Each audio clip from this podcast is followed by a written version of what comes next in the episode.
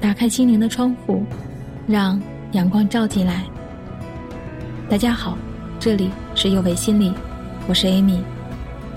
今天和大家分享的语音是：孩子做家务到底需不需要金钱奖励？最近听朋友说，他遇到了这样的烦恼：自己那个已经上初三的儿子，在家还是会吃完饭擦嘴就走人，换下来的衣服随便扔在床上，垃圾桶满的都要往下掉，他还是会扔上去，从来不想着换一下垃圾袋儿。自己也要求过很多次，但是感觉太费劲儿，后来就和先生商量一下，为了培养孩子爱劳动的好习惯。准备用做家务赚零花钱的办法刺激一下孩子，给孩子一些动力的同时，也让孩子知道赚钱的不容易。一开始这个方法挺奏效，孩子每天干完活，喜滋滋地数着自己日渐丰厚起来的钞票，脚底下也勤快了许多。可是好景不长，自己又发现了新的问题：孩子干完活开始和自己讨价还价。觉得报酬太少了，要涨工资。自己拒绝了这样的要求，孩子的积极性明显就降低了。到后来，直接就说：“我最近又不缺钱，每天做那些事实在没什么意思。”朋友原本是想通过金钱的奖励作为激励，最终却让好习惯变了味儿，让良好的行为成为一种交易。《纽约时报》的专栏作家罗恩·利伯曾经说过：“家长把做家务跟零用钱连接在一起，看重的是工作，而不是金钱。但在孩子心中形成的却是，只要做家务就可以买想要的东西。孩子的关注点和大人的根本不同。大人希望孩子能感受过程，学会做家务，而孩子只关心最终结果，自己能不能被满足。”在家庭教育中，把金钱奖励和做家务简单粗暴地画上等号，会让孩子形成错误的价值观。有些孩子为了得到金钱报酬，就会单纯追求做家务的次数，草草了事，这样做得多就赚得多。大部分父母这个时候就会因为孩子家务的质量不够标准，就要减少报酬或者不发报酬。往往这样，孩子就会觉得父母不能实现承诺，所以做家务的事情没有解决，又有了新的问题，孩子会觉得父母说话不算数。另外，通过做家务给孩子金钱奖励的家庭，可能还面临这样的问题，那就是对于孩子赚取的金钱如何支配。孩子觉得是自己的努力换来的零用钱，就希望自己可以自由支配。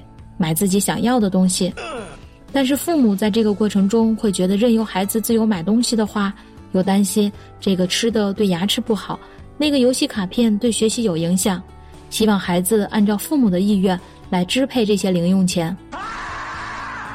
这样的分歧会让孩子一开始希望通过做家务实现财务自由的想法落空了，所以就没有坚持下去的动力了。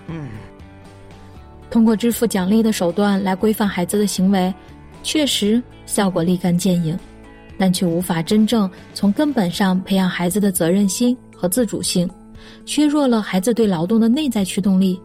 美国的儿童专家研究发现，如果家长不解决孩子在劳动方面的动力问题，光是出钱为他的动力充电，金钱产生的续航力会在第二个星期跌到第一个星期的百分之六十。到了第六个星期，如果父母不大幅度提高报酬的话，这种动力只剩百分之八。哎呦我的妈！在我看来，培养孩子参与家务的好习惯和帮助孩子树立正确的金钱观念是两回事儿，而不是简单的将干活和挣钱捆绑在一起。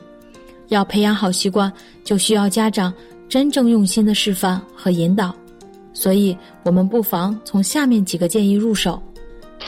第一，做好第一步的邀请。家长经常抱怨自己的孩子太懒了，但是当我问你们做家务的时候有没有邀请孩子呢？答复往往是，他连自己的东西都懒得收拾，就别说帮我了。叫不动还会惹自己生气。所以，你邀请他了吗？邀请是第一步，你都不做第一步，就希望直接出现后面的参与，肯定有人要问了。那我邀请孩子了，他要是不做怎么办？所以说，家长在一开始就有一个自己孩子不会参与家务的固有观念，对吗？邀请他是我们要做的，我们先做好这一步，再说接下来孩子的反应。如果孩子没有参与，在那个当下，当面先不批评和指责。私下再分析他拒绝的原因，并且下次还要继续邀请。温柔的坚持你的邀请，试试看。第二，陪孩子一起动手，邀请孩子做家务，而不是指使孩子做事情。你去把垃圾倒了，你去把被褥整理好，你去把自己的袜子洗了。我们一起来听听上面的这些要求。光是这样的命令就足以让孩子敬而远之了，还别说一起参与了。所以一开始我们是要邀请孩子和我们一起动手，而不是单纯的给出命令。做饭的时候可以邀请孩子和我们一起准备食材，比如打鸡蛋、放调料。孩子最喜欢把瓶瓶罐罐里的调料舀一勺倒一滴。不同年龄段的孩子可以做的事情也不同。如果你们能在厨房笑哈哈的把面粉抹到对方的脸上，那我想你们的亲子关系一定差不到哪里去。第三，肯定孩子的劳动，不管是孩子主动参与家务，还是在父母的邀请下参与的，也不管事情大小，我们都要记得对孩子的付出说一声谢谢，那是对孩子的认可，让他感受到自我价值，感受到周围人。对他劳动成果的肯定，这是一种正强化的激励方式。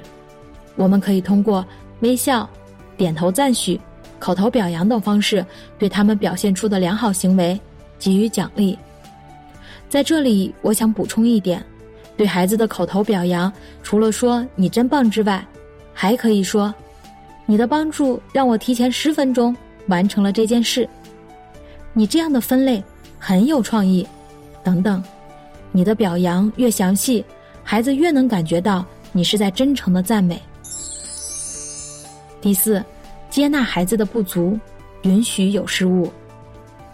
有句话说：“完美的妈妈教不出优秀的孩子。”经常听到妈妈们很少邀请孩子一起做家务的理由是，担心帮倒忙，觉得孩子呀越帮越忙，本来想倒杯水，结果弄得台面到处都是水。自己精心准备的食材，经过孩子的加工，就变得面目全非。家长们一边埋怨，一边自己收拾着烂摊子。可是你可知道，孩子这个时候需要的是你的安抚和鼓励，夸过程而不是结果。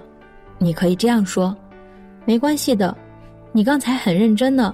如果你愿意，我们还可以再试一次。”孩子尝试的过程就是不断的试错、反省和提升的过程，能不能在这个过程中有所提高，就看父母有没有耐心了。作为父母，我们都希望孩子能成为独立能干、有责任感、有担当的人，在培养的道路上，有远见的父母懂得激发孩子热爱劳动的内在驱动力，让孩子获得劳动带来的价值感。和幸福感。今天的分享就到这里，感谢您的收听。这里是幼为心理，我是 Amy。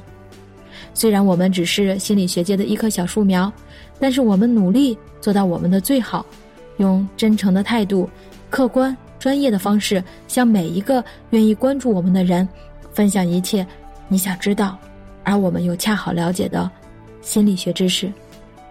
请记得，不管你在哪里，世界和我陪伴着你。